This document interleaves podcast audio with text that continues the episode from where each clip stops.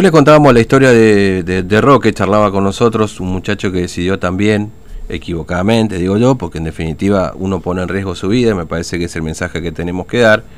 Eh, cruzar el río Bermejo se presentó en la comisaría de Mansilla y dijo, yo crucé ilegalmente. Y fue derivado al centro de cuarentena este, de acá, de la escuela de cadetes, ¿no? Bueno, eh, otra vez nos encontramos con una situación parecida, esta vez cuatro personas. Vamos a conversar para que nos confirme a ver qué fue lo que ocurrió con el comisario Carlos Vera, de la Policía de la Provincia. Vera, buen día, ¿cómo le va? Fernando lo saluda, ¿cómo anda? ¿Cómo le va? Buen día, muchísimas gracias como siempre por el contacto, un placer charlar con usted. Gracias, muy amable, gracias por atendernos. Por favor. Bueno, eh, comisario Vera, eh, otra vez cuatro personas cruzaron el río Bermejo y se presentaron en la comisaría de Mansilla, ¿es correcta esta información? Eh, no, le decía, eh, otra vez cuatro personas eh, se presentaron ahí en la comisaría de Mansilla que cruzaron el río Bermejo a nado. Sí, efectivamente. En realidad esta, esta situación se detectó en la jornada de ayer, mm. aproximadamente alrededor de las 21 horas.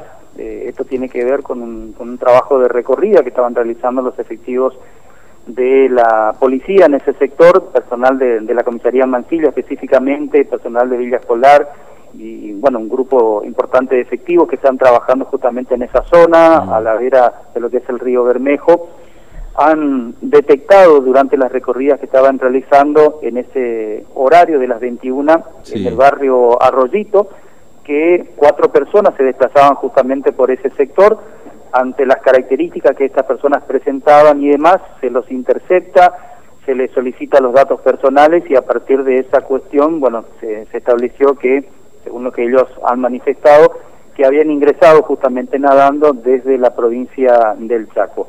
Esa situación les valió a que se los traslade en principio, previo eh, activar el protocolo sanitario que tenemos vigente también aquí en la provincia, fueron trasladados en primera instancia para el correspondiente examen médico hasta el puesto de control de Mansilla.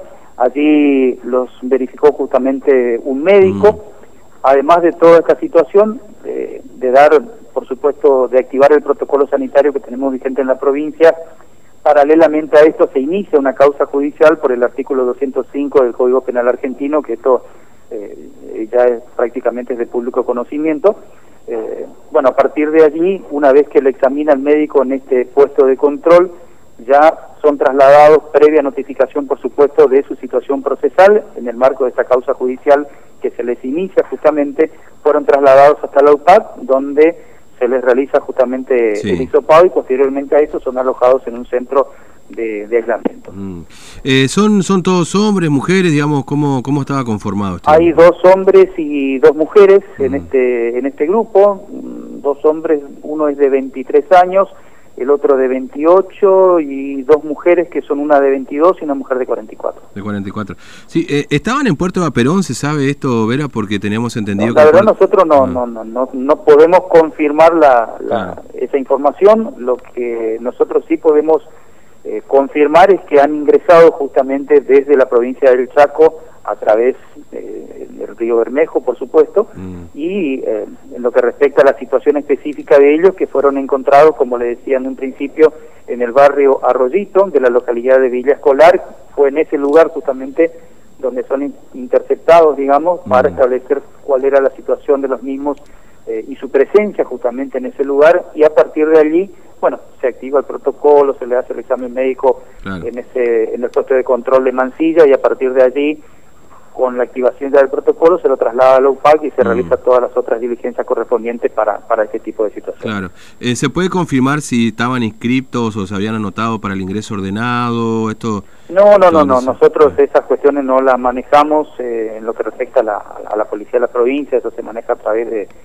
de, del Consejo justamente y el gobierno de la provincia, nosotros por allí no tenemos eh, acceso justamente a, esos datos. Ah, está bien, está bien, está bien. Bueno, Vera, gracias, muy amable, que tenga buen día, un abrazo. Por favor, muchas gracias a ustedes como siempre por el contacto. Hasta luego. Comisario Carlos Vera, la policía de la provincia de Formosa, bueno, confirmando efectivamente eh, los varados, ¿no? Va. Eh, sí, está parado, ¿no? Podemos decir, porque la verdad que no sabemos si se inscribieron o no. Lo concreto es que eh, son cuatro personas de 23, 28 años, los dos hombres, y dos mujeres de 22 y 44 años, que bueno, no, no, es que se presentaron en la comisaría, según, porque en la primera versión se daba cuenta justamente de una situación parecida a la de Roque Bazán, este muchacho que ayer charló con nosotros acá en el programa, que también eh, se, se, mandó por, por el río, lo cruzó, y después, bueno, fue y se presentó en la comisaría. No, fue muy... O sea, sería simpático si no fuese una locura todo, ¿no?